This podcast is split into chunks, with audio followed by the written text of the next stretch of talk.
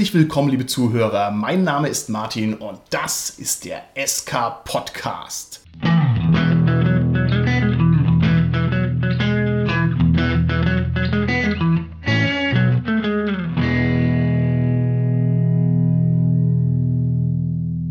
Bei mir heute im Studio sind meine lieben Gäste, der Holger, der Carsten und der Dominik. Ja, hallo, der Holger hier. Hallo, hier ist der Carsten. Ja, hallo, der Dominik hier. Das macht mich ganz kirre, dass ihr denselben Opener habt, ihr zwei. Ja, da müssen wir mal dringend auskniffeln, wer das hier sagen darf. Ja, hallo, der Dingsbums hier. Ja, eindeutig ich. Ich war zuerst da.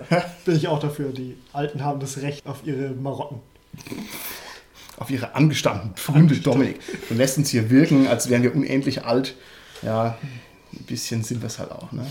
Na gut, okay. In der letzten Folge haben wir uns mit Lamentations of the Flame Princess beschäftigt, einem Rollenspielsystem, das wir für besprechens- und beachtenswert halten. Und in dieser Folge gehen wir ein Schrittchen weiter und wollen uns mal ein Buch davon rauspicken, um das mal konzentriert unter die Lupe zu nehmen. Wir versprechen uns davon zwei Sachen. Erstens, denke ich, gibt es nochmal einen vertieften Einblick her, wenn man sich jetzt entscheidet, möchte man sich damit auseinandersetzen. Lamentations ist ja doch relativ unkonventionell und zum Zweiten ist es auch für uns eine Rückvergewisserung, was wir denn jetzt im Detail dazu sagen. Denn wir haben ja in der letzten Folge die Produkte nur relativ oberflächlich angerissen. Und ich bin sehr gespannt, was ihr da rausbekommen habt, beziehungsweise wie eure Meinungen sind zu diesem Buch.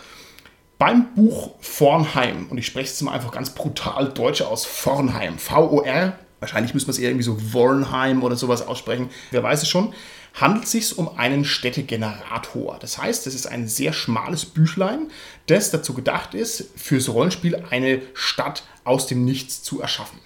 Und das hat also jetzt eine Besonderheit, die haben wir in der letzten Folge auch schon ganz kurz angezeichnet bei einem anderen Buch. Es geht hier vor allem ein bisschen um diese Prozessorientierung. Das heißt, dieses Buch soll einen befähigen, schnell was herzustellen. Und damit befindet sich dieser Städtegenerator genau zwischen den beiden Extremen. Einmal, nämlich, dass man eine ausformulierte Stadt hat und beim anderen, dass man einfach nur irgendwelche beliebigen Zufallstabellen hat, sondern der geht sozusagen noch einen Schritt weiter und macht einem diese Zufallstabellen und bestimmte andere Aspekte der Stadt besonders leicht zugänglich. Und das wollen wir also heute mal untersuchen, ob das so funktioniert. Bemerkenswert ist ja, dass die Stadt bereits einen Namen hat, eben Vornheim, mhm. der natürlich ein Beispiel ist. Dieses Beispiel aber eben noch weiter ausgeführt wird, dass es eben schon Grafiken hat, Pläne hat mhm. und eben auch schon Inhaltsbeschreibungen hat. Und genau das macht ja diese leichte Zugänglichkeit, Martin, die du ja auch schon gerade erwähnt ja. hast. Ne? Dadurch, dass es nicht nur einfach, ja, irgendwie blanke, kalte Theorie ist, die da gezeigt wird, ja, ein Gerüst, sondern auch schon wirklich an dem Gerüst ein Haufen interessantes Fleisch sozusagen dranhängt. Ja, es ist also für unsere Augen und für unsere Erfahrung tatsächlich ein bisschen auch ein weirdes Produkt. Wir haben ja gesagt, Lamentations ist sehr weird und ich denke, das ist vielleicht ganz nützlich, wenn wir das hier nochmal konkret vorstellen und mal gucken, ist jetzt diese Weirdness, diese hybride Aufmachung, ist das sinnvoll oder ist das komisch und das wollen wir uns heute einfach mal angucken. Ich würde gern von euch dreien wissen, was war denn euer Ersteindruck? Also ihr habt jetzt von mir Vornheim in die Hand gedrückt bekommen, habt es vielleicht mal mit den Fingern durchgeflippt. Was habt ihr euch da gedacht als ersten Gedanken? Also ich finde die Illustration, also die optische Aufmachung finde ich sehr schön, weil es ist in schwarz-weiß gehalten und dadurch halt dieses kalte Städteflair bringt es schon so ein bisschen mit rein und ich finde, es hat einfach schon eine sehr schöne Optik, die das ganze Buch einfach mit. Fandest du die Optik insofern interessant, als du gesagt hast, okay, da will ich mal reingucken? Ja, ich fand sie interessant und ich fand auch, dass es zum Weiterlesen immer animiert hat von Seite zu Seite. Okay, Carsten, was war dein erster Eindruck? Mir ging es recht ähnlich wie dir, Dominik. Also mich hat auch diese Optik wirklich ganz, ganz stark angezogen. Da ist ja auch auf dem Cover dieser eine Turm, diese Kralle, das ist so irre. Dieses Bauwerk, was da dargestellt ist, wo ja ganz viele Räume irgendwie drin sind, wo ja auch schon Bestandteil dieser Stadt ist. Also ich muss mich jetzt ein bisschen konträr zu den anderen stellen. Ich fand es nämlich, sagen wir mal, optisch okay, aber das Layout hat mir trotzdem nicht so gut gefallen, weil das sehr konfus ist teilweise. Die Grafiken sind nicht sehr detailliert, finde ich. Mir hat es persönlich nicht so gut gefallen, aber es ist okay. Also man kann damit arbeiten, aber es ist nicht irgendwie das Prunkstück der Sammlung oder so. Auf den ersten Blick finde ich, ist es relativ konfus gestaltet. Ja. Man findet sich da erstmal überhaupt nicht richtig zurecht die Grafiken, die sehr minimalistisch gehalten sind, helfen da auch nicht wirklich dabei. Und das Layout, so auf den ersten Blick, ja, schreckt es ein bisschen ab, finde ich sogar. Ja, bei mir war es ähnlich. Ich habe das auch in die Hand gedrückt bekommen, habe gedacht, äh, ein Städtegenerator, das ist ja schon mal grundsätzlich eine doofe Idee, da werden wir auch gleich mal drüber sprechen. Und dann bin ich so durchgegangen und dachte, okay, ja, nee, die Zeichnungen gefallen mir auch nicht so wirklich gut. Und dann habe ich aber gemerkt auf den zweiten Blick, naja, das sind ja eigentlich ganz oft keine Zeichnungen, die einem gefallen sollen, sondern die einen ganz konkreten Zweck haben. Also das heißt irgendwelche Städtefelder oder Lagepläne oder sowas. Und dann fand ich es gleich schon ein bisschen interessanter und dann ist mir auch noch aufgefallen, viele Zeichnungen sind absichtlich hermetisch. Also man kann die meiner Meinung nach absichtlich nicht entschlüsseln mit dem normalen Blick. Und dann fand ich es gleich wieder ziemlich cool und ziemlich künstlerisch wertvoll. Also mich hat es erst ein bisschen abgeschreckt und dann fand ich es gleich interessant. Wir müssen uns vielleicht vorbereitend für die Analyse dieses Buches nochmal darüber unterhalten, wie das mit Städten im Rollenspiel so generell ist und was es da so für verschiedene Aspekte und Facetten gibt. Städte-Spielhilfen haben ja eine lange Tradition im Rollenspiel. Gerade schon in den früheren 80er Jahren in Amerika mit Chemia Press, Flying Buffalo beispielsweise die Städtebücher. Zunächst sind die ja sogar übersetzt worden aus dem Amerikanischen ins Deutsche. Das finde ich persönlich ganz verrückt, denn ich würde denken, man kann sich doch auch selber eine Stadt ausdenken. Ne? Aber offensichtlich gab es ja gute Vorlagen und verschiedene Verlage haben das dann übernommen. Da gibt es also ganz, ganz interessante Verknüpfungen. Also auch berühmte Rollenspielstädte bei uns haben interessante Vorgeschichten. Da kommen wir vielleicht auch nochmal drauf zu. Ich persönlich muss sagen, ich kenne es halt vor allem aus dem schwarzen Auge, diese detailliert beschriebenen Städte. Wie ist es denn bei dir, Dominik? Liest du sowas gerne? Ich lese sowas tatsächlich gerne und ich finde es auch wirklich sinnvoll, solche langen und detaillierten Städtebeschreibungen zu haben, wie sowas nur angeschnitten ist, wo man dann irgendwie heiß wird auf irgendein Thema, aber sich nicht weiter reinlesen kann. Das ist aber bei der Nutzung immer problematisch, jedenfalls in meiner Erfahrung. Also jetzt stellen wir uns mal so eine richtig solide, auf 250 Seiten ausbeschriebene Stadt vor. Um die wirklich rüberbringen zu können, muss ich die 250 Seiten eigentlich drauf haben. Also wenn ich es gescheit mache. Würdest du mir da zustimmen? Ja gut, ich sag jetzt, das ist halt wie wenn man eine Reisebeschreibung zu Barcelona liest. Deswegen kennt man auch nicht jede Winkelgasse, aber man kann sich den Rest halt dann daraus erschließen, wenn man so den Grundcharakter dieser Stadt hat. Ich weiß nicht, ob das was bringt, wenn die Stadt tatsächlich bis in die letzte Winkelgasse beschrieben ist. Also ich würde eher sagen, nein. Ich finde es ab einem gewissen Punkt tatsächlich anstrengend und nicht mehr produktiv. Also ich mag es eigentlich lieber, wenn es nur so ein bisschen angedeutet ist. Auf der anderen Seite kenne ich jetzt als DSA-Fuzzi durchaus diesen wohltuenden Effekt. Du kommst irgendwo in eine Stadt rein und du weißt genau, wo was ist. Du sagst, ah, die Taverne Löwin und Einhorn in Punin, da war ich ja schon fünfmal. Das ist halt mega cool, aber das geht natürlich nur dann, wenn es ausreichend festgenagelt und fixiert ist. Aber die Städtebände sind ja hauptsächlich eigentlich eine Spielleiterhilfe.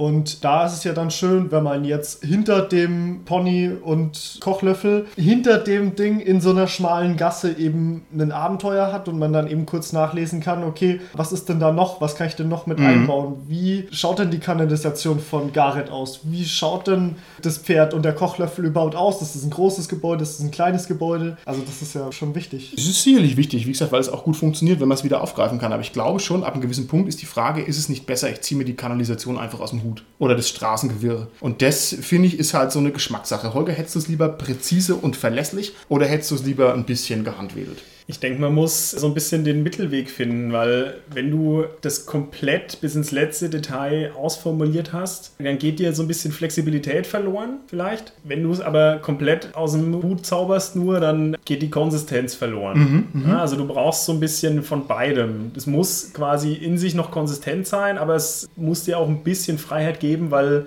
deine Gruppe verhält sich ja nicht unbedingt so, wie sie soll. Okay, dann stelle ich jetzt dem Carsten die ganz gemeine Frage. Carsten, du musst dich jetzt entscheiden. Du darfst keine Halb-Halb-Lösung wählen wie der Holger.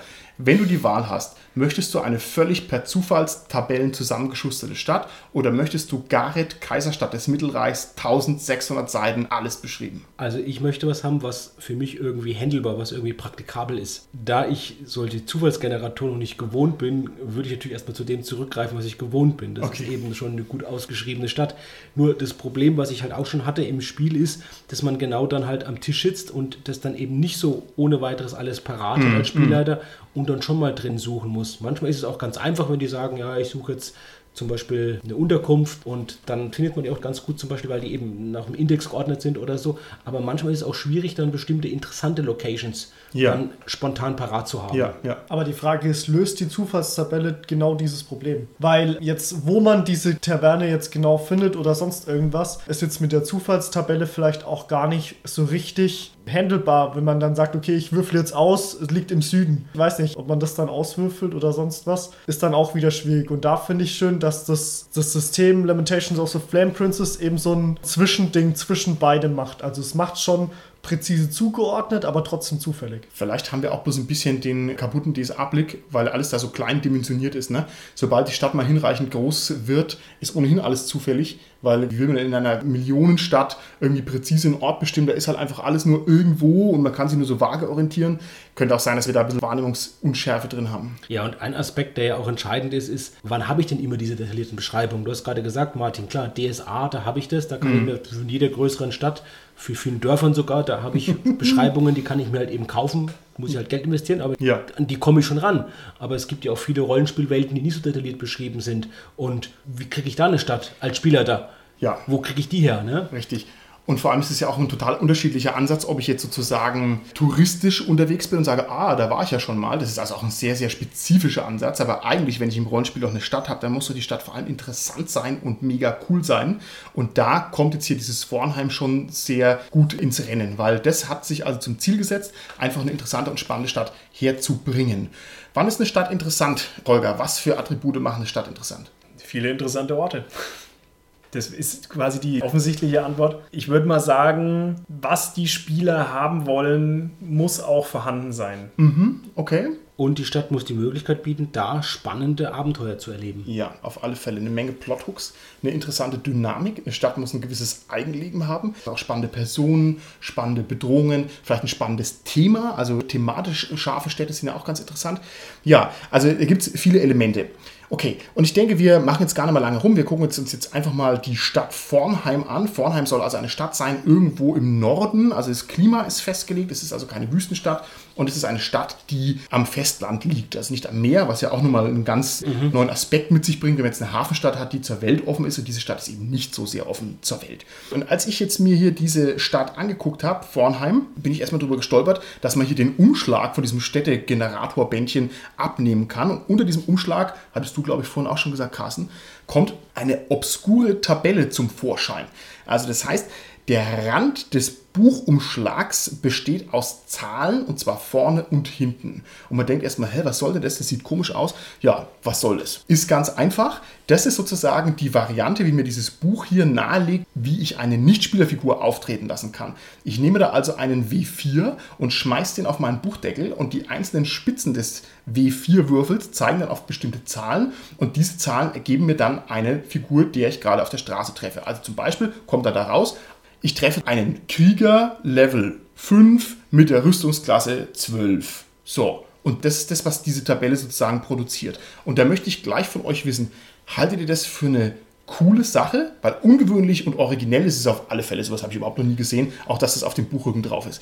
Die Frage ist jetzt, bringt es im Spiel oder ist es eher bekloppt? Also da ich halt von dem D&D, diesem kampforientierten System, noch nicht so warm damit geworden bin, fehlen mir da die restlichen Informationen zu dieser Charakter, weil eigentlich ist mir das bei einer sozialen Komponente vollkommen egal, ob das ein Krieger Level 4 ist, Ja. mit Rüstungsklasse 3, sondern ich möchte ja von dem Informationen Das ist richtig, haben. ne? Das ist verrückt. Ist das eine amerikanische Sache oder was? Ich hätte sozusagen auch eher mir eine Tabelle erwartet, wo ich schnell auswürfeln kann, wie sieht der aus, wie ist der drauf oder sowas, ne? Aber dass jetzt hier gleich die Kampfwerte kommen, ist erstmal ungewöhnlich. Und dann geht es eben weiter, dass ich also auch hier mit der Rückseite dann noch mit dem Wurf ganz schnell bestimmen kann, wie fliegen da die Attacken. Also das soll das Ganze sozusagen vor allem beschleunigen. Wenn ich mich jetzt darauf einlasse und sage, das ist so die Art, wie ich so durch eine Stadt gehe und eine Bedrohung oder ein Encounter auf mich zukommt, finde ich es eigentlich ganz nett, weil es sehr unkonventionell ist. Ansonsten muss ich sagen, ha, weiß ich nicht so ganz, ob mir das so hundertprozentig taucht. Habt ihr noch Gedanken dazu? Es limitiert halt relativ stark, was du in der Stadt machst, weil wenn du da die ganze Zeit rumläufst und halt nur kämpfst, wie es quasi das so ein bisschen impliziert, dann ja, Ja, es ist ein bisschen seltsam, ne? Okay, es geht dann weiter in dem Vornheim-Buch damit, dass ein bisschen die Stadtumgebung beschrieben wird. Und da haben wir jetzt wieder genau diesen Hybrid, dass auf der einen Seite das ja eine offene und flexible Stadt sein soll, aber auf der anderen Seite werden eben doch Setzungen getroffen. Und ich finde es hier sehr charmant gemacht. Man hat also eine Stadtkarte gezeichnet und die Stadtkarte ist so crazy, da kann ich nicht mal mit meinen Augen einen Fokus drauf legen, weil die echt so bekloppt ist. Also das ist ja moderne Kunst. Man findet sich da überhaupt nicht zurecht und dann sind so ein paar Buchstaben drin und sagen, da heißt es dann, ja, hier, also in der Nachbarschaft ist einmal die Stadt der Eiselfen oder ein Turm eines Tyrannen oder eine Stadt, in der Goblins rückwärts sprechen und an der Decke laufen. So, dann denkt man sich wieder, was, was ist denn das für eine Setzung? Also auf der einen Seite total, ja, eine harte, hammerharte Setzung, aber auf der anderen Seite halt auch wahnsinnig originell, weil man doch sofort darüber nachdenkt, wie so um alles in der Welt laufen in der Decke und sprechen rückwärts, sind die verflucht, was ist mit denen los? Also sehr inspirierend sozusagen auf den ersten Zündfunken. Das ist also der nächste Ansatz, wie das hier gemacht wird. Man tut erst Encounter produzieren und danach eine Stadtumgebung und dann geht es weiter. Es werden dann zwei große Gebäude gezeigt, und zwar der Palast und die Kathedrale. Das sind die, die du schon beschrieben hast, Carsten, die sind auch außen drauf, die sehen aus wie so Handkrallen und ich weiß nicht, wie man das jetzt hier übers Mikrofon am leichtesten vermitteln kann. Auch da tue ich mich schwer, irgendwas drauf zu erkennen. Ne, das sind also einfach nur wild zusammengewürfelte Objekte und Formen und Treppen und Tore und so weiter. Also nichts, wo man sich jetzt wirklich gründlich orientieren kann. Ich weiß nicht, was ich damit anfangen soll, ganz ehrlich. Also ich hätte mir einen Palast anders vorgestellt. Ich finde ihn auch relativ nutzlos. Das ist jetzt auch eine der wenigen Stellen im Buch, wo ich sagen muss, das fand ich auch nicht so inspirierend. Also wenn jetzt der mit interessanten Spots angereichert gewesen wäre, hätte er mir gut gefallen. Wenn wir dieses Palastbild mal rumzeigen hier am Mikrofon, was sagt ihr dazu? Gefällt euch das? Haltet ihr das für inspirierend und interessant oder nicht? Also ich finde das halt künstlerisch sehr ansprechend. Ja. Und ich finde es eigentlich auch ganz schön, dass man die Treppenstufen nicht richtig zählen kann, dass man nicht sagen kann, okay, ich habe jetzt da fünf Meter, bis ich dort bin, sondern das lässt dann einfach diese spielertechnische Freiheit, wenn der Spieler nicht alles erkennen kann, so dass ich ihm dann sagen kann, okay, das ist halt jetzt ein Block mit Goblins und nicht, dass halt dann heißt, oh, die passen da gar nicht alle rein in das kleine Haus. Ja, also wieder eigentlich ein guter Trick, um zufällige Dinge pseudo fixiert darzustellen. Richtig, ne? und dass man es halt auch glaubhaft eine Ja. Zufallstabelle verpacken kann. okay. Ich habe ja vorhin schon gesagt, dass die Artworks mich nicht so ansprechen, aber ich finde von der Wirkung her, wenn man quasi das als Handout machen würde, nur diese Kralle und das den Spielern zeigt. So von wegen, ihr lauft auf die Stadt zu, ihr seht das. Ja. Dann gibt es schon einen guten Eindruck. Ja. Natürlich ist es total sinnlos, also es bringt einem überhaupt nichts, weil man wirklich nichts drauf erkennen kann. Ja. Aber so von der Stimmung her, die es schafft, ist es vielleicht ganz gut. Ja, das ist vor allem eine schöne Kombination aus Horror und Weird. Das hat also wieder diese beiden Lamentations-Aspekte einfach sehr gut drin. Ich finde es halt super interessant, weil das auch eine Grafik ist, die man halt nicht nur mal mit einem Blick würdigt, sondern da schaut man immer wieder Ja, drauf oder ja, man das schaut stimmt. auch lange drauf und versucht es eben zu dechiffrieren, was da ist. Mhm. Und es wird einem dann auch ein bisschen erleichtert. Hier auf Seite 4 bis 5 sieht man nochmal die beiden Gebäude mit einer Legende dazu, also wo quasi die einzelnen Räume, die da enthalten sind, quasi nochmal nebendran stehen. Ja. Ja. Nicht, dass man es sehen würde. Und dann guckt man halt doch trotzdem nochmal drauf und überlegt, okay, Mensch, das soll irgendwie eine Schule sein. Da ist eine Küche. Ja, wo ist denn da jetzt eine Küche? Und, und, und sucht dann wirklich. Also, Okay, okay. Ja. Es geht dann da direkt weiter und zwar wird also Vornheim noch ein bisschen beschrieben. Plätze, Leute und Ideen heißt, glaube ich, das Kapitel. Und dann werden dann so Sachen angezeichnet wie: Es gibt keinen Stadtherrn, der weise, gute Stadtherr ist irgendwie verschwunden. Und es gibt verrückte Feiertage, wo alle sich auf den Balkons aufhalten und werfen Fleisch runter in die Straßen und machen die Stadttore auf, sodass die Wölfe reinkommen und so. Und das ist halt wieder wahnsinnig originell und schön zum Lesen, weil man sich dann denkt: Oh, das hat ja eine Menge Auswirkungen, wenn da die Wölfe rumlaufen oder wenn es keinen Stadtherrn gibt und so. Das fand ich dann schon sehr cool. Ich finde es halt auch super cool, weil das halt auch so was Zufälliges auch schon an sich hat, wo man halt auch als sich reindenkender Spielleiter Probleme hätte, sich sowas zu trauen. Ja, und dieses, das stimmt. Das nimmt Boah. einfach so diese Hemmschwelle, sich sowas auch mal zu trauen, auch mit diesen Zufallstabellen. Man sagt dann einfach, ja gut, ich habe es ausgewürfelt, ich kann nichts dafür. Und sich sowas mal trauen zu können, das ist einfach schön. Das finde ich einen ganz hervorragenden Punkt, Dominik. Das autorisiert einen ein bisschen als Spielleiter auch mal aus dem Vollen zu schöpfen. Ne? Ja, und da gibt es eine Menge Sachen, wo man aus dem Vollen schöpfen kann. Es gibt zum Beispiel ein Kapitel, da geht es dann um so eine Art Gesetze oder göttliche Gesetze oder Gebote in der Stadt. Das wird ein bisschen verklausuliert. Ja, kann man sich raussuchen, ob man das macht oder nicht. Aber die Sachen, die dann kommen, die sind ganz schön saftig. Da steht dann zum Beispiel drin, wenn in der Stadt Vornheim ein Kind in einem gestreiften Schlafanzug einschläft, wird es über Nacht durch einen Doppelgänger ersetzt. Und denkst dir halt, boah, krass, gruselig, uh, ja, was ist das denn? Oder zum Beispiel heißt es dann, man kann in einem Raum nicht sterben, in dem eine Kröte in einer Glasschüssel drin ist. Also jetzt nicht hier so, dass es das Stadtgesetz ist, sondern es geht halt einfach nicht. Man kann in so einem Raum nicht umkommen. Und denkt man sich was heißt das eigentlich? Man würde überall so ein Krötending hinstellen ne? und dann ist man safe. Und dann kommt der nächste Satz, der heißt dann, das funktioniert aber dann nicht, wenn eine zweite Kröte im Glas in dem Raum ist. Und dann denkt man, okay, also wenn ich jetzt jemanden umbringen will, muss ich in meinem Rucksack noch eine Kröte im Glas drin haben, damit die andere Kröte neutralisiert wird. Und dann ist es trotzdem wieder, also das ist halt super interessant. Und da gibt es also eine richtig lange Liste einer niest, alle anderen müssen ein Niesgeräusch machen, sonst wird der erste von einem Dämon besessen und sowas. Das ist halt voll cool. Also super zu lesen. Und das ist halt das Schöne, weil das halt eine weitere Fantasy-Variante zu der normalen reinbringt und dann halt auch wirklich die Naturgesetze, sag ich jetzt mal, halt auch ein bisschen außer Kraft setzt. Ja, auf alle Fälle. Und es sind eben wieder Plothooks, ne, die Ja. es gibt, also wo du wirklich guten Abenteuer drauf Ja. aufhängen kannst, indem du sagst, warum ist das so, woher kommen diese Kröten, Ja. was ist der Hintergrund, was ist der Zweck genau davon das. und so. Ja, also es ist und, nicht ja. mal nur spielerisch interessant, sondern auch die Frage, warum ist es so, löst ja schon ein Feuerwerk der Gedanken aus. Wir haben jetzt schon viel darüber geredet, dass da ganz viel Zufallstabellen und so weiter drin sind. Es sind aber auch drei sehr ausdefinierte Orte beschrieben. Also es sind Dungeons, beziehungsweise das eine ist wirklich ein Dungeon, das andere sind halt Häuser unterschiedlicher Komplexität. Und zwar ist es einmal das Haus der Medusa, The Immortal Zoo of Ping Feng und The Library of Sorlak. Und das Haus der Medusa ist so das einfache, normale Stadthaus. Ist halt eine Medusa drin, völlig es normal. wohnt halt, also es wohnt halt eine Medusa drin, genau, aber nee, ich meine jetzt, wie das strukturiert ist, Mhm. ist quasi so, ja, vielleicht gibt es ja irgendwie noch ein oder zwei geheime Räume, aber im Endeffekt ist es halt ein normales Haus. Dahingegen die Library of Sorlak, das ist halt ein Haus, sehr komplex aufgebaut und es gibt halt nur Geheimtüren. Also es gibt irgendwie zwei normale Türen oder so und der Rest sind nur irgendwelche komischen Geheimtüren. Wie präzise ist es dargestellt? Ist da dann eine richtige Karte von der Bibliothek mit den Geheimtüren drin? Ja, also bei allen drei Orten sind Karten dabei. Bei den Häusern muss ich sagen, finde ich die Karten sehr komisch, Mhm. Weil die die Räume von oben zeigen und von der Anordnung her schon so wie die Stockwerke aufgebaut sind, aber die Treppen sind dann irgendwie wieder außen als Linien, die sie verbinden und so. Das ist also ganz komisch äh, illustriert. Da muss ich erstmal reindenken, dass man sich zurechtfindet. Aber ja, die ganzen Geheimtüren Okay. im zweiten Fall sind dann beschrieben. Das dritte ist, wie gesagt, ein richtiger Dungeon. Also das ist so beschrieben, dass es quasi ah, irgendwo bei der Kanalisation vielleicht oder so, so Troja-mäßig, dass es halt in der früheren Ebene der Stadt noch existiert. Also die Stadt ist wohl schon etwas älter und dass es halt so ein bisschen versteckt ist. Das ist der Zoo des Ping Feng, also der Immortal Zoo des Ping Feng. Und da geht es halt so ein bisschen drum, ja, es verspricht einem quasi die Unsterblichkeit, weil das irgendwie die magische Wirkung dieses Ortes ist. Auch so ein bisschen seltene Tiere, dass man die halt vielleicht dann fangen und verkaufen kann. Naja, so steht es halt drin als, Okay, als, okay. als Hook.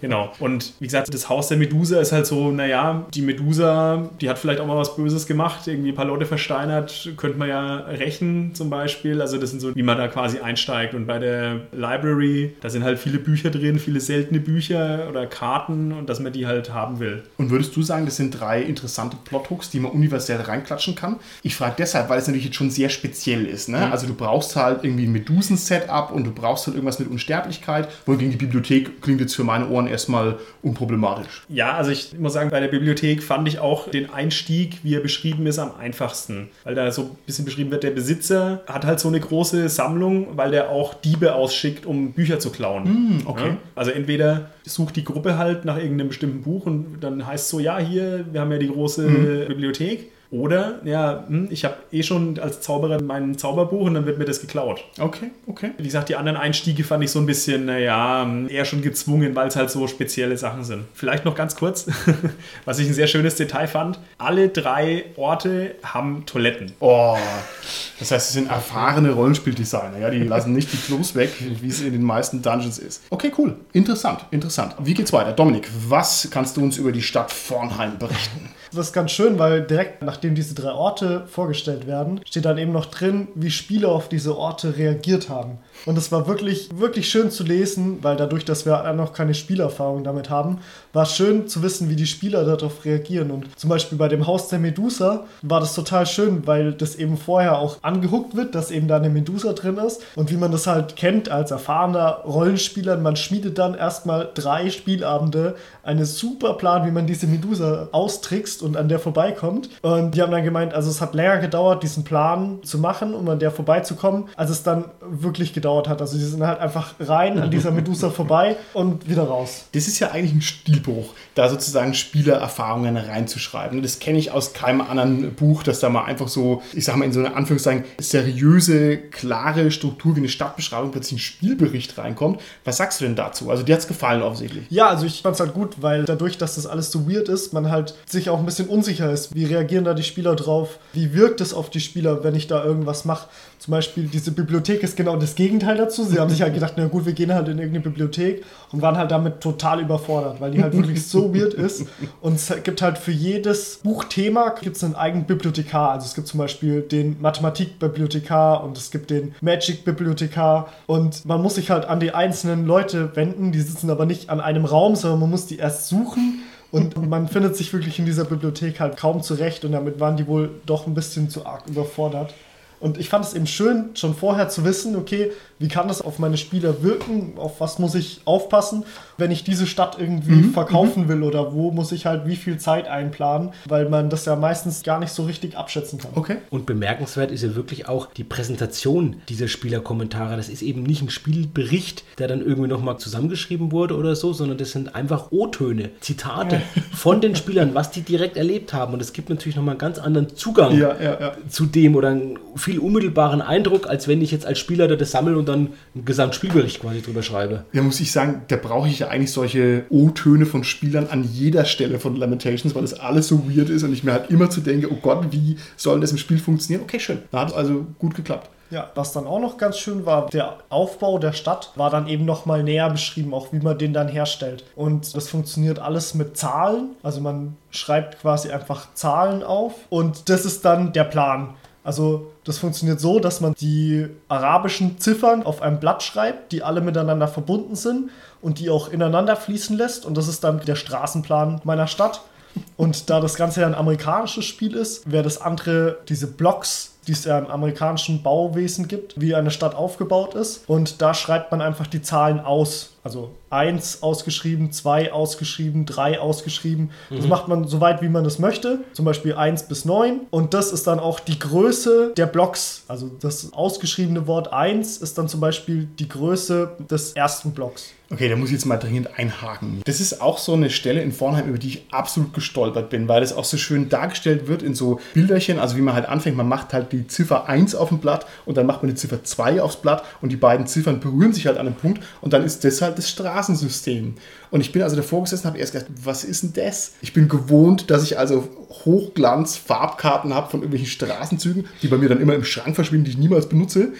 Ist es jetzt praktikabel und cool oder ist es eine völlig ja, übertriebene Praxisanweisung, die man auch mit ein bisschen Gekritzel auf dem Papier hinkriegen kann? Also ich empfinde es halt so, dass wenn man mal stolpert oder so, dann kann man sowas schön einsetzen. Ja. Wenn man jetzt irgendwas halt nicht zur Hand hat. Wenn einem was fehlt, dann kann man das wirklich schön nutzen. Und in Vornheim ist es halt so cool, weil das halt dieses Zufällige nochmal mhm. unterstreicht und nochmal das Ganze unstrukturierter macht, wie ja. es eh schon ist. Ja. Ich empfinde das so ein bisschen als Notnagel. So dieses mir fällt gar nichts ein ein oder ich mhm. kann nicht mal irgendwie Striche aufs Papier machen, so kreuz und quer.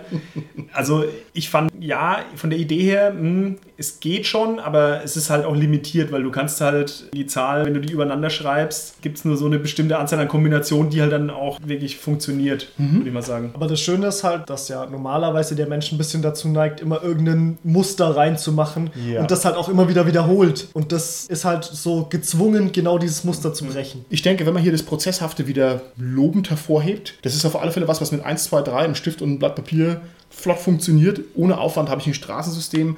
Es wirkt ein bisschen wie Kindergarten, aber ich müsste es mal testen. Ich glaube, im Spiel merkt es kein Mensch, dass man gerade durch eine 3 durchläuft die mit einer 5 verbunden ist. Naja, gut, okay. Auf den letzten 15 Seiten gibt es einfach Zufallstabellen. Die werden kurz erklärt und dann folgen mehrere Zufallstabellen. Zum Beispiel eine Tabelle, das erwartet sicherlich keiner, über Aristokraten, die man da in der Stadt treffen kann. Was man eher erwartet, ist zum Beispiel typische Nichtspielercharaktere, die man in der Stadt ansonsten trifft oder was ich sehr, sehr schön finde, beispielsweise, ist von so Leuten, die halt ein Geschäft haben, wie die aussehen, wie die sich von der Art her sind.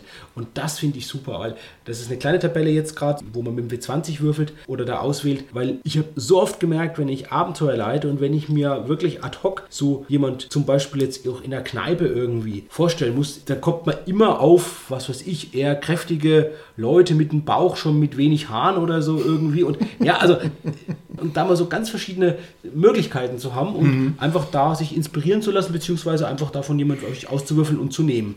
Eine weitere Sache, die ich sehr schön finde, ist eine Anleitung, wie man auch wieder über Zufallselemente durch so eine Matrix Beziehungen zwischen verschiedenen Nichtspielercharakteren generiert. Also es sind quasi vier Nichtspielercharaktere und zwischen denen sind überall die Verbindungen und die werden quasi dann per Zufall sozusagen festgelegt. Und das ist auch eine schöne Sache, wo man sich, glaube ich, auch manchmal nie so Gedanken macht oder man denkt halt an Verwandtschaftsbeziehungen oder so, aber dass es noch ganz, ganz andere Beziehungen gibt, ne? Wie zum Beispiel, er hasst den anderen oder er ist ein Freund von denen oder er hat mit dem ein Geschäft, ja, oder hat mit dem mal eine Affäre gehabt oder hat mit dem mal eine Nacht verbracht, ne? Also solche Ja, ja. Beziehungen einfach, die da drin stecken. Und das ist einfach sehr schön gemacht. Und zwischen jedem, es gibt immer sechs Möglichkeiten und es sind immer sechs andere Möglichkeiten zwischen den einzelnen Nichtspielercharakteren. Jetzt haben wir ja hier sozusagen einen Schwerpunkt im Bereich Horror und Weirdness. Wenn du dir jetzt diese Tabellen mal angeguckt hast, so wie weird sind denn die Aristokraten-Tabellen? Also kommt da crazy Zeug raus oder ist es dann eher normal? Keine Ahnung, der Baron mit dem Monokel hat eine Schweinezucht oder kommt eher raus, der Baron mit den Augen aus Blei hat einen Keller voller mechanischer Mäuse oder was kommt da raus ungefähr? Ich würde sagen, eher so das Letztere. Ja? Ich lese mal zum Beispiel vor hier. Einer ist 8000 Jahre alt. sie ist 8000 Jahre alt, obwohl sie wie 14 Jahre alt aussieht. Ja? Okay, das ist doch cool, weil man hat natürlich sofort im Kopf die Frage, was bedeutet es, wenn jemand 8000 Jahre alt ist, den ich treffe und warum um alles in der Welt ist der 8000 Jahre alt? Oder er hat präkognitive Träume. Ja? Also, wie cool ist das denn? Ne? Muss überlegen, was, was steckt überhaupt hinter dem Konzept, aber das sind wirklich viele Möglichkeiten. Vielleicht noch eine Sache, zum Beispiel mit der Tabelle bei den Nichtspieler-Charakteren, die kann man entweder zeilenweise ablesen oder man kann wirklich da auch nochmal würfeln und kann quasi die kombinieren, die verschiedenen Möglichkeiten. Sehr schön sind auch noch einfach Begegnungen, die stattfinden können. Welche Menge von Begegnungen sind denn da drin, wenn ich dich da mal gerade unterbrechen darf? Also von welcher Größenordnung reden wir denn da? Sind es 10 Begegnungen? Oder Nee, das sind eher so 40, 50 Begegnungen, würde ich mal schätzen. Das ist eine Tabelle von 100, aber es sind nicht alle belegt. Ja, so vielleicht 50 Begegnungen, schätze ich mal. Also ganz ordentlich. Das. das sind auch wirklich komplexere Begegnungen, also nicht nur eine Person oder so, das sind schon ganz viele Plothooks letztendlich, die da enthalten sind. Dann gibt es dann noch eine Tabelle, die hat mir auch sehr gut gefallen, mit Vorhersagen. In Vornheim gibt es ganz, ganz viele Wahrsager, ja. Ja. Es gibt eine schöne Tabelle mit Prophezeiungen. Da sind zum Beispiel so Sachen drin, wie dass ein Vulkanausbruch ein Frühstück beenden wird. Da muss man überlegen, wo gibt es überhaupt einen Vulkanausbruch oder so arbiträre Sachen wie ein fetter Mann und ein Pferd werden gleichzeitig erscheinen oder dann so Sachen, die auf Handlung bezogen sind, wie zum Beispiel, ja, du wirst den falschen Zauberer enthaupten. Okay, ist ja großartig. Vor allem, wenn ich mir überlege, ich bekomme die Prophezeiung, ein Frühstück wird durch einen Vulkanausbruch unterbrochen. Ja, wie reagierst du jetzt darauf, Dominik? Nicht mehr frühstücken oder was? Oder sich von Leuten fernhalten, die frühstücken? Also, Von Vulkanen fernhalten.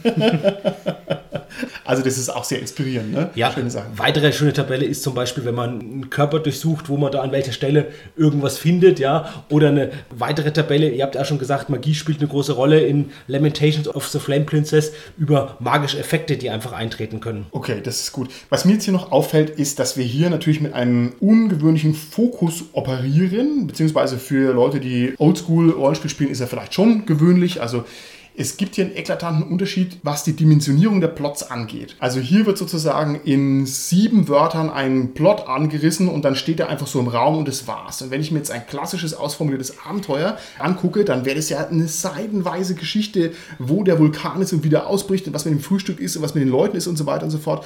Und ich muss sagen, für mich und für mein Rollenspiel-Feeling wäre das wahrscheinlich schwierig, mit so einem Einzeiler was zu machen. Aber ich finde es unmittelbar gleich viel attraktiver, als diese ausformulierten Geschichten, weil man da einfach selber damit irgendwas macht. Würdet ihr damit zurechtkommen? Also ich finde, dass diese Häufung dieser komischen Vorfälle, glaube ich, das auch ausschließt, dass man jedem Ding genauestens nachgehen kann. Also ich glaube, irgendwann nimmt man das einfach so hin, dass halt der Vulkan ausbricht und du isst halt dein Frühstück weiter, anstatt es unterbrechen zu lassen. Weil es dir halt einfach irgendwann egal ist. Und wenn dann der fünfte Goblin rollend an dir vorbeigeht, dann findest du es auch, glaube ich, Ja. irgendwann nicht mehr so interessant, um jetzt den fragen zu müssen, warum er denn nur noch durch die Gegend rollt und nicht einfach läuft. Das Interessante ist ja auch wieder, dass das für den Spieler dann natürlich eine Herausforderung ist. Ja. Zum Beispiel so ein Vulkanausbruch, den kann er ja auch in einem Theaterstück beispielsweise darstellen. Ja, Ja, die, ja, also ja. ich fände es schon witzig zu gucken als Spieler, da, wie kann ich jetzt die Prophezeiungen letztendlich verwirklichen? Ja? Was kann ich tun, damit die dann auch Du wirst den falschen. Magier enthaupten, ist ja wohl eine mega coole Prophezeiung. ist halt auch schwierig, ne? Also der Spielleiter muss hier ganz schön auf Zack sein. Ist also was für kreative Leute, die aus so einem One-Liner einfach auch was machen können. Wer davon genuin überfordert ist, der wird sich halt generell damit schwer tun. Und ich finde, da stehen sich ein bisschen zwei Sachen gegenüber. Einmal dieser, ja, wenn ich es mal gemein sagen darf, der Kindergarten, ich mal drei Zahlen und es ist eine Stadt.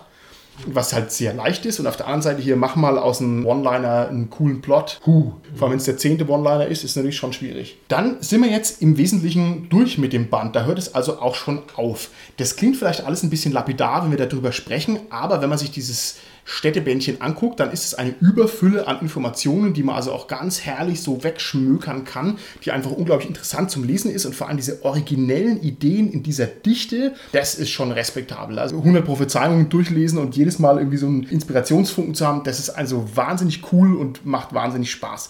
Jetzt würde ich gerne von euch wissen, seid ihr der Meinung, dass ihr mit so einem Städtegenerator gut umgehen könntet, dass das wirklich in der Spielpraxis eine coole Sache wäre oder nicht? Ich finde es schön zur Ergänzung. Also ich würde sowas gerne, oder besser gesagt, ich werde sowas wirklich in meinen Spielalltag mit aufnehmen, um sowas zu benutzen, wenn irgendwo Lücken sind, um zu füllen. Ah, okay. Das heißt also sozusagen als Erweiterung für ein starres Grundgerüst, okay? Ich denke auch, das ist eine gute Möglichkeit, da heranzuführen, sich selbst nicht also gleich sagen, ich setze das ganze Konzept um, so wie es da drin steht, mhm. weil es halt wirklich für uns einfach mega ungewohnt ist. Ja. Sondern zu sagen, ich nehme mal eine Tabelle raus und ja. die nehme ich beim nächsten Abenteuer und setze die ein. Nächstes Mal nehme ich vielleicht zwei Tabellen raus und okay. so weiter. Oder eben, ich begegne einer Situation als Spieler im Abenteuer, wo ich sage, wow, da müsste ich mir jetzt was ausdenken, mir fällt jetzt nichts Spannendes spontan ein. Ah, Moment, da gibt es ja das Vorhandbuch. Ja. Schlage ich mal nach, nehme mir was aus der Tabelle raus, würfel es aus oder so und setze es dann einfach dann dadurch ein. Okay, Holger, ich ändere die Frage mal ein bisschen ab für dich. Und zwar, stell dir vor, du spielst jetzt bei mir als Spieler Vornheim, ja,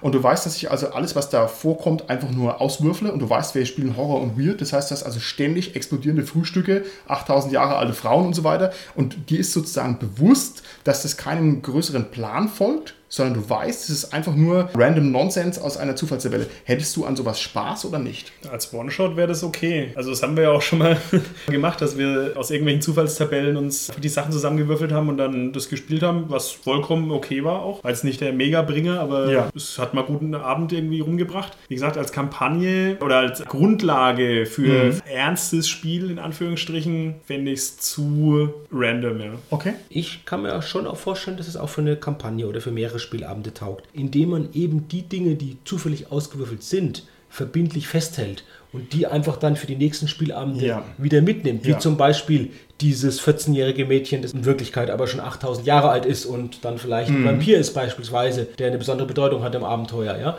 Und wenn ich sowas dann einfach festschreibe und dann mir bewahre für die nächsten Abenteuer, ja, damit die Figuren auch eine gewisse Kontinuität entwickeln und erleben im Abenteuer, dann denke ich, hält es auch wirklich mehrere Spielabende. Okay. Also ich denke, als Spielleiter wäre für mich das eine Herausforderung. Einfach deswegen, weil ich mich besonders dann wohlfühle, wenn ich mich in meinem Abenteuer auskenne. Im Idealfall habe ich das Abenteuer schon fünfmal gespielleitet und weiß genau, was Phase ist und brauche nirgendwo mehr reingucken, weiß genau alles, was ich schon in mir drin habe. Und dann fühle ich mich am wohlsten damit. Und wenn ich also jetzt immer würfeln müsste und wäre quasi selber überrascht, was passiert, ich glaube, das wäre für mich erstmal ungewohnt. Aber das werde ich definitiv ausprobieren. Und ich glaube, als Spieler ist das für mich das allergrößte Glück. Das ist mein Elysium. Ich würde genau durch Vornheim rumstolpern und mich genau von diesem ganzen originellen Zeug einfach wegblastern lassen. Das finde ich mega geil. Bei mir ist es genau umgekehrt. Ich mag das als Spielleiter, wenn ich selber nicht genau weiß, was passiert, selber mit der ganzen Gruppe so ein bisschen miterleben kann, was machen die draus, was machen wir draus als Spieler verlasse ich mich da ganz gern darauf, dass ich weiß, wo welcher Baum steht. Findest du das dann auch unbefriedigend, wenn du weißt, es ist alles nur so aus dem Hut gezogen? Also du möchtest quasi die solide große Verschwörung, die durchdacht ist, haben und nicht irgendeinen Quatsch? Ja, ja. Ja? Ja, also solange diese Hooks, die ausgestreut werden, keine richtige Substanz haben, finde ich es unbefriedigend. Was uns jetzt noch aufgefallen ist in Vorbereitung auf die Folge, wir haben uns ein paar Städtebände angeguckt und geguckt, was gibt es sonst noch so. Es gibt eine Stadt, die dürfte in der Rollenspielerschaft gut bekannt sein, und zwar ist die Stadt Al-Anfa, eine aventurische Stadt. Und ich persönlich war bisher immer der Meinung, es wäre eine genuin aventurische Stadt. Und jetzt hat der Carsten hier aus seiner unergründlichen Bibliothek ein Buch hervorgezaubert. Dieses Buch ist aus dem Jahre 1987 und da steht drin Übersetzung aus dem Amerikanischen von Michael Johann und Thomas Römer und dieses Buch heißt Tödliches Al-Anfa im Schatten der Nacht, eine Spielleiterhilfe für alle Rollenspielsysteme. Das heißt also, Al-Anfa hat irgendwie eine Vorlage, die aus dem Amerikanischen kommt. Deadly Nightside Citybook 3 muss das wohl heißen. Krass, oder? Carsten, du wusstest das und hast mir das immer vorenthalten. Na, ich wusste zumindest, dass es halt diese Städtebücher gab und ich glaube, man war damals in Deutschland noch nicht so weit oder hat noch nicht so viele eigene Sachen gehabt und das hat Midgard auch gemacht und Schwarze Auge auch, dass es sich eben halt erstmal Sachen aus dem Amerikanischen für ihre Rollenspielwelt entliehen haben, die es halt da schon gab, weil halt die schon ein wenig längere Vergangenheit haben, die Rollenspiele in Amerika und dann hat man es halt übersetzt auf Deutsch. Ich weiß aber auch nicht, inwiefern in dem heutigen aventurischen Al-Anfa noch Elemente enthalten sind, die darauf zurückgehen. Ja. Aber zumindest wurde es damals als die Stadtbeschreibung von Al-Anfa Ja. in Aventurien verkauft. Richtig. Das ist auch bezeichnenderweise nicht bei Schmidt-Spiele, dem damaligen Verlag vom Schwarzen Auge, erschienen, sondern bei Fanpro. Also hochinteressantes Werk. Ich denke, wir werden es mal verlinken oder mal fotografieren oder sowas, weil wer also an so rollenspielhistorischen Sachen interessiert ist, das finde ich persönlich schon hochinteressant. Also lass uns mal so im Raum stehen. Vielleicht gibt es ja den einen oder anderen, der da nochmal nachrecherchieren will. Okay, ich denke, dann haben wir jetzt mittlerweile einen Überblick über Vornheim gegeben, sodass sich jeder Hörer selber überlegen kann, ob er da mal einen Blick reinwirft. Jetzt hätte ich gerne mal ganz kurz auf den Punkt gebracht, von euch gehört. Haltet ihr das Vornheim für ein cooles und empfehlenswertes Produkt? Ja oder nein? Als Sammlung von Zufallstabellen und Einzelbeschreibungen von irgendwelchen Orten finde ich es ziemlich gut, weil es sehr originell ist. Als zusammenhängendes Werk spricht es mich nicht an. Okay. Ich finde es auf jeden Fall eine lohnenswerte Anschaffung, weil es eben viele abgedrehte Ideen hat, weil es dieses Zufallelement super umsetzt und weil es mir als Bonus noch etwas Zusammenhängendes gibt, was ich aber ja gar nicht brauche. Was ich so sehen kann, dass es irgendwie auch alles zusammenpasst, aber ich kann eben auch Einzelteile davon sehr gut verwenden. Dominik? Ich finde es auch gut als Inspiration und weil es halt so klein und handlich ist und wirklich kompakt ist, finde ich, kann man es auch gut nutzen. Okay, wunderbar. Dann würde ich sagen, sind wir an der Stelle raus aus der Folge. Bis zum nächsten Mal. Tschüssi. Tschüss. Tschüss.